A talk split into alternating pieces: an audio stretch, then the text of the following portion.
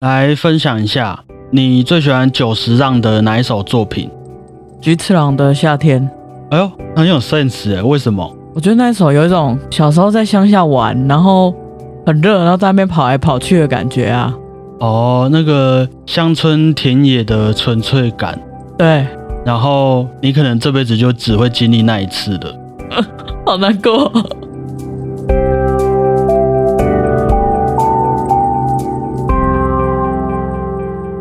大家好，我是小胖 Blue Tom。大家好，我是果鹏。我觉得在这个混乱的艺术时代啊，各种不同风格的艺术作品纷纷萌芽，遍地开花，因此大家也很容易就能找到自己特别喜欢的艺术家，或是特别喜欢的音乐种类。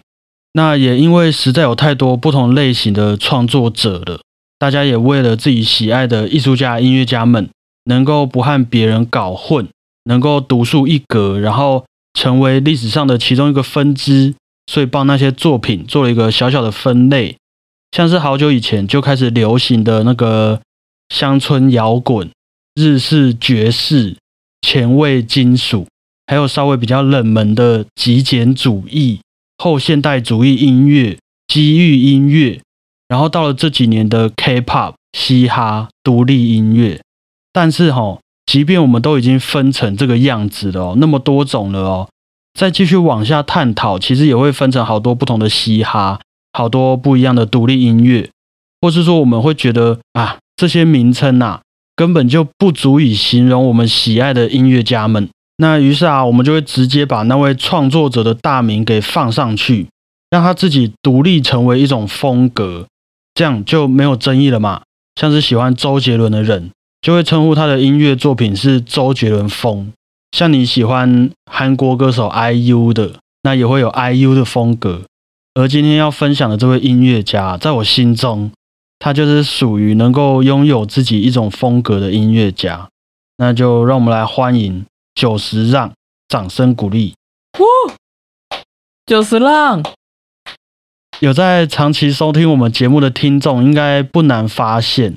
我对于久石让的喜爱程度是远超于呃部分的古典音乐家的。久石让跟柴可夫斯基，哎，柴可夫斯基，因为久石让的作品比较像是那种带我的情感登短廊的感觉，就是他的音乐作品来开启了我的这个这个 sense，然后我才去哦慢慢体会到柴可夫斯基呀、拉赫曼诺夫那一些这样子。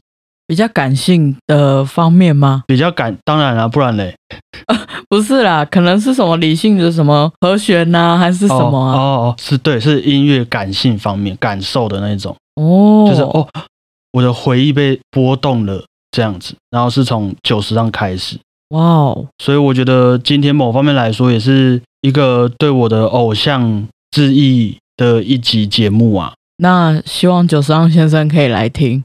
这个逮就不得死。我们这个九十章的话题啊，我觉得我们可以先稍微的来理解一下当时日本人认识古典音乐的一个历史脉络。从十九世纪的明治维新开始，西方的古典音乐系统啊，就来到了日本嘛。他们执行的这个西化政策，还记得吗？记得。不过这个西方乐器啊，原本大部分是用在一些军乐队或是军歌的用途上面。那后来才慢慢的普及，然后老百姓们也开始接触到了这些乐器。但我觉得对于日本人他们的这个民族性来说啊，毕竟以前的历史脉络，他们什么战国时期啊，那个时候都是相对比较封闭的，比较少跟其他国家有很密切的文化往来。所以当西方文化出现在他们的视野当中的时候啊，他们看待西方文化的眼光在早期啦。可能会有一种人家就是棒，人家就是代表先进、代表摩登的这个感觉。不过，我们就现在的结果来看，也可以理解说，他们毕竟是身上背着那种匠人精神长大的，即便面对这些外来的文化刺激啊，也不会照单全收啦。他们也会有自己的坚持，也会有自己想要传达的一些民族文化气息。于是，就带着这些技术和知识。演变成了我们听见的那些演歌，还有日本的爵士乐那些大乐团，后来的 T Square 还有 J-Pop，还有动漫音乐等等。当然，后来也出现了大部分人比较熟悉的吴满彻，有没有小泽征尔等等非常厉害、识别性也很高的日本音乐家，都很有 Japanese style。那一九五零年出生的久石让啊，就是诞生在这个西方文化和日本文化不断碰撞的一个关键的时期，所以他从小就接触到了小提琴、小号。也让他很早就立下了想要当一位作曲家的志向，所以也就开始学习钢琴、学习作曲，然后进入了日本的国立音乐大学。我记得差不多也是在这个时期啊，一九七零年左右，日本的 Sony 这间公司啊，应该说日本录制 CD 的这个技术、录音录影的这个技术已经越来越成熟了。那加上他们的国力在那个时候也是越来越强的嘛，在亚洲。所以也有很多古典音乐大师来到了日本，跟他们交流，然后录制 CD，所以就又更促进一波古典音乐在日本的一个推动。九三也是在这个时候开始往更深一层的音乐艺术下去做功课，于是他喜欢上了极简主义的音乐，也跟自己立下一个目标，要当一位极简主义的作曲家。我觉得他不像极简主义啊。你觉得他很不极简，是不是？对啊，对啊，是没有错啦。就是目前我们完全没有看到任何龙猫还有神与少女的影子嘛。就照理来说，这些哎那么流行文化的东西，怎么会跟这种艰深或是在当时也没有人理解的极简主义有什么关系？不过我觉得我们先稍微介绍一下极简主义音乐是什么。大概这个词啊，差不多是出现在一九六零年代左右。那大致上来说，就是用很少量的音乐素材来让它不断的重复，然后在这个重复的过程当中啊，我们可以去变动它的一些和声效果，更改它的音色或者速度等等，来形成一首我们想要它呈现的音乐作品。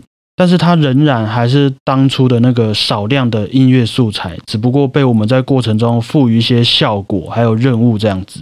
其实我觉得有点像是人家说的“少就是多”的这种感觉，在这个一堆音乐元素不停迸发的这个时代啊，那还不如回归到一个哎相对单纯的元素上去发展。那这个既纯真又能包容更大的想象力，这个大概是极简主义给我的印象啦。当时的九十让就一直不停的研究这些音乐，某方面来说也和我们有点像，就是一个音乐宅。那到最后，他也自己意识到，说自己的行为好像也变成了一种为了研究而研究。有时候你为了说服别人而去说服别人，可是回过头来看，他原本立志想要当一位音乐创作者的这个初衷，真的就一定得要这样子吗？所以他就问了这个问题啊。于是你的问题也就有了答案了。九十三就毅然决然的转换了他的跑道。当时他，我觉得这个决定也是蛮血气方刚的啦。就是他就觉得，哦，既然如此，反正我这个极简主义这边也走到一个死胡同里面了。好啊，那没关系，那我要成为一位能够创作出大家都愿意接受，而且还能拥有许多听众、许多商业机会的一个音乐家。嘿，反差蛮大的，是蛮大的。就是对于一些音乐专业的人来说，其实稍微换个风格，就是换个行业了。那更何况是他现在要直接走进大家的生活圈当中，那于是就在这个时候啊，刚好他也接到了宫崎骏的动画《风之谷》的作曲委托，就完全开始了他不同以往的音乐道路。那也开始慢慢使用久石让这个艺名出现在大家眼中了。哦，这是他的艺名啊，这是他的艺名，就像我叫小胖，你叫做郭鹏，对，他的本名叫做藤泽守。他艺名是九十让安内，哎，我真的没听过他本名哎，没有关系，这个我们晚点也还会再提到一次，你就先放在心上。那转换跑道之后，他的音乐作品大家应该就非常熟悉了嘛，《风之谷》《天空之城》《龙猫》《魔女宅急便》《红猪》《魔法公主》《神隐少女》《霍尔的移动城堡》《来上的波妞》《风起》，啊，这些只是动画的部分。电影的部分，你刚刚也有提到《菊次郎的夏天》，还有《那年夏天宁静的海》，欢迎来到冬末村，送行者，让子弹飞等等。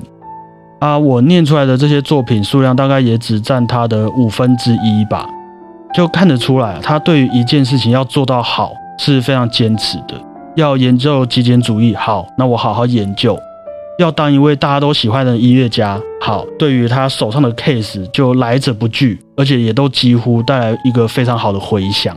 九章自己有说过啊，他觉得创作的态度有两种，一种呢是用你自己个人的价值观当做出发点，创作出自己想要展现的态度还有信念。那通常这一种的创作方法，创作出来的作品很有可能花上你很多的钱跟。很多的时间才会完成，而且也很有可能大家根本就不能理解你到底在干什么。那这种人啊，我们通常会称他为艺术家。嗯，我懂。另外一种创作的态度是把自己定义成社会的一份子来当做出发点，然后你创作出大家需要的东西，也跟着时代的流行走，同时在这个商业社会中也得以存活。那这种人啊，我们通常会称他为是一位专业的人士。九十让觉得到了现在，他自己的态度大部分是倾向于后者啦，不是说他都只为了钱去写音乐，而是现在你要成为一位艺术家的标准实在是太自由了，甚至你无时无刻都能宣布，哎，我就是一位艺术家也没有关系，即便我一点作品都没有，我今天在这边录 podcast，行为艺术。没有人反对，也没有人赞同，跟我没关系啊，我自己觉得就好了。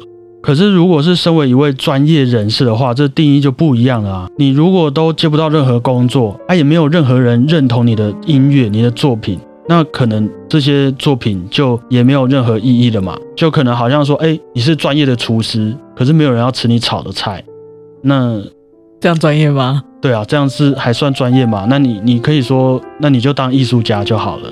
当然啊，他也问过自己啊，毕竟他也是曾经那位在极简主义中打滚的小孩子。相对来说，大家的印象中的艺术价值是比较高的。那现在他做这些事情，我就是为了钱在工作吗？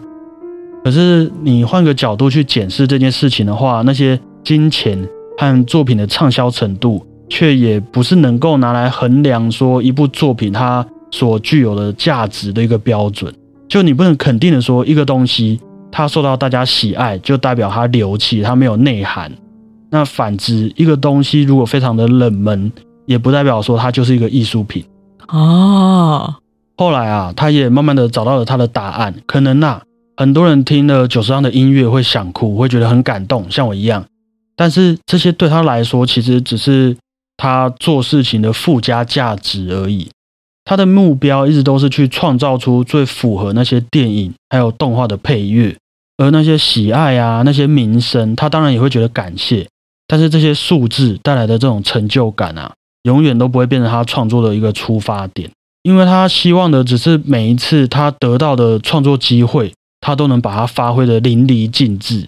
那这也是他心中对于一位专业人士的一个定义啦。那基于他的处境来说。他既不能和大众的需求脱离关系，但也不会因为这样就一昧的去迎合大众的口味。我觉得那这个就是他的专业。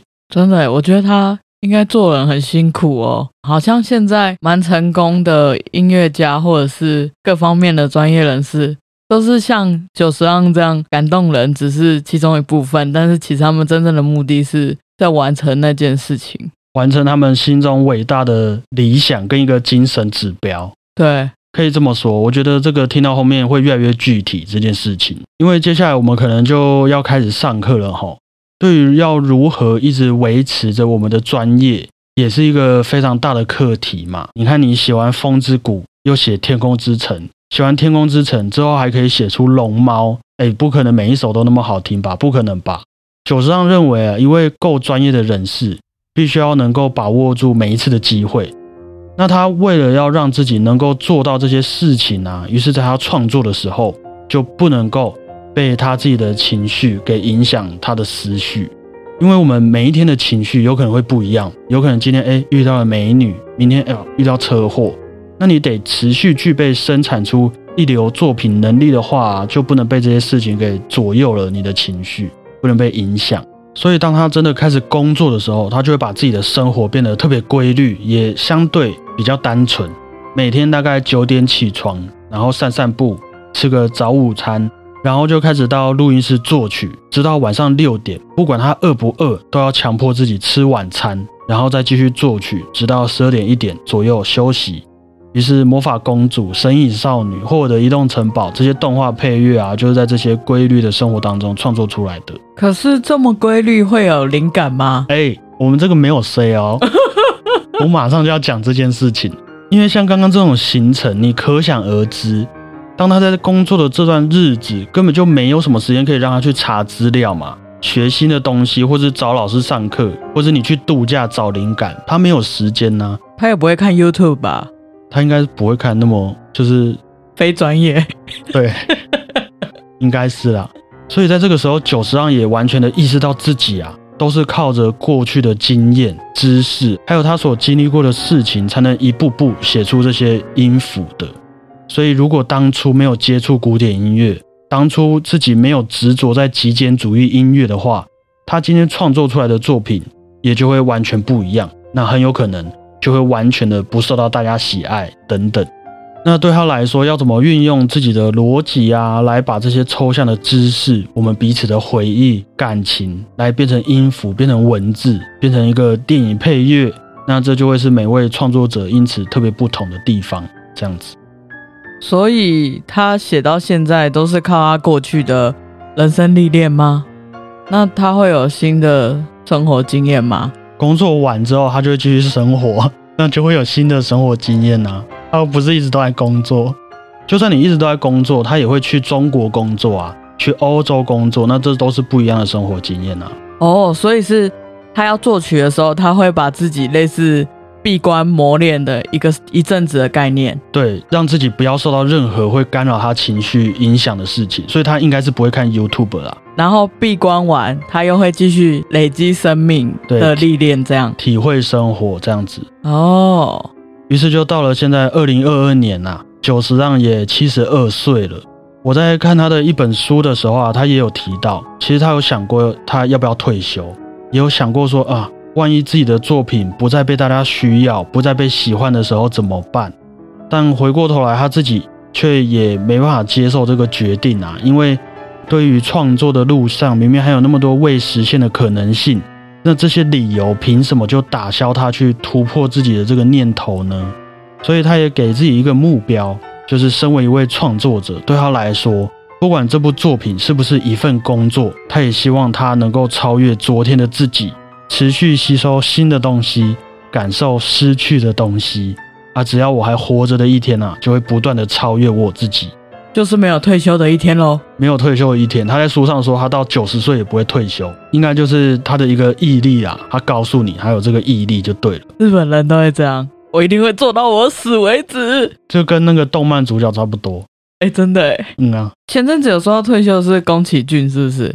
宫崎骏每一年都说他要退休啊，哦，然后都嗯忍不住又出了一部动画片，日本精神，感谢那些匠人呐。而且我接下来要讲这一段也很像一个动漫主角会发生的事。我不知道你有没有发现，我们现在其实偶尔会看到一些音乐作品，明明都是久石让写的，但是他的作曲者啊却叫做藤泽守，他的本名。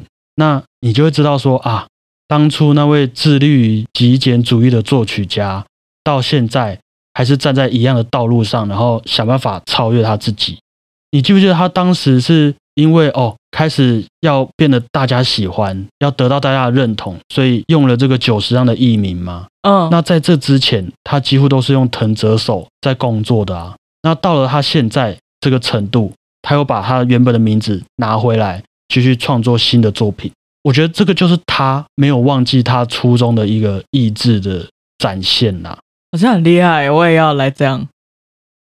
呃，这就是 这就是艺术家跟专业人士的差别啦。我们刚刚就讲过了，你可以，你可以当一位艺术家，可是人家这么做，他是专业人士这样子。哇，所以他是专业人士又兼具艺术家，二合一耶。对啊，对啊。那我现在应该比较缺专业人士部分。没有错，我们继续努力。哦，我觉得也是因为啊，就是他真的一直以来都有着这个执念。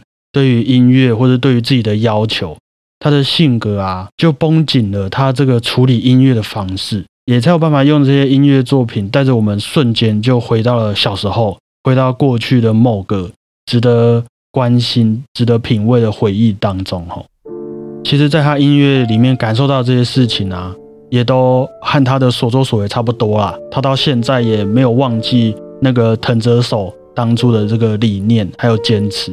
啊，也是继续的不断在突破自己，是蛮感人的一件事情。他会不会很难相处啊？我觉得对于一定专业的一个人来说，我们这种不专业的人都会觉得他们难相处。哦，啊，原因是因为我们不专业。那我也要变得很难相处。你要变得很专业，你不能，你不能只看表面。我觉得这个哦，这很多台湾人都会有这个坏习惯。那以上啊，就是久石让藤泽守这位作曲家的故事，还有一些理念，报告给各位啊。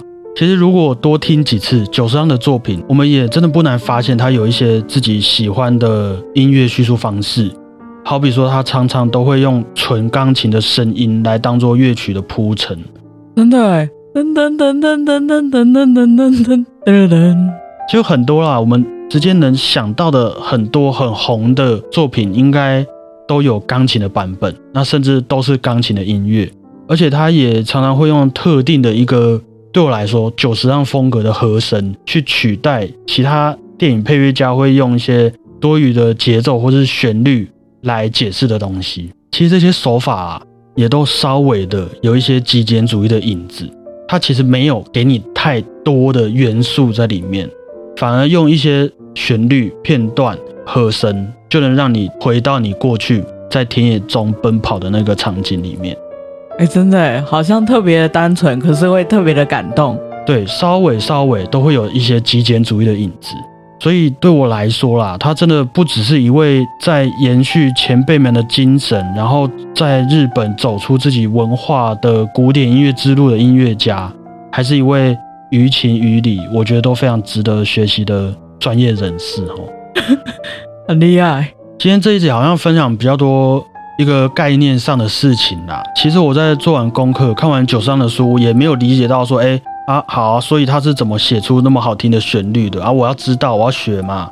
嗯，那具体是怎么做？我做完这些功课，我也不知道。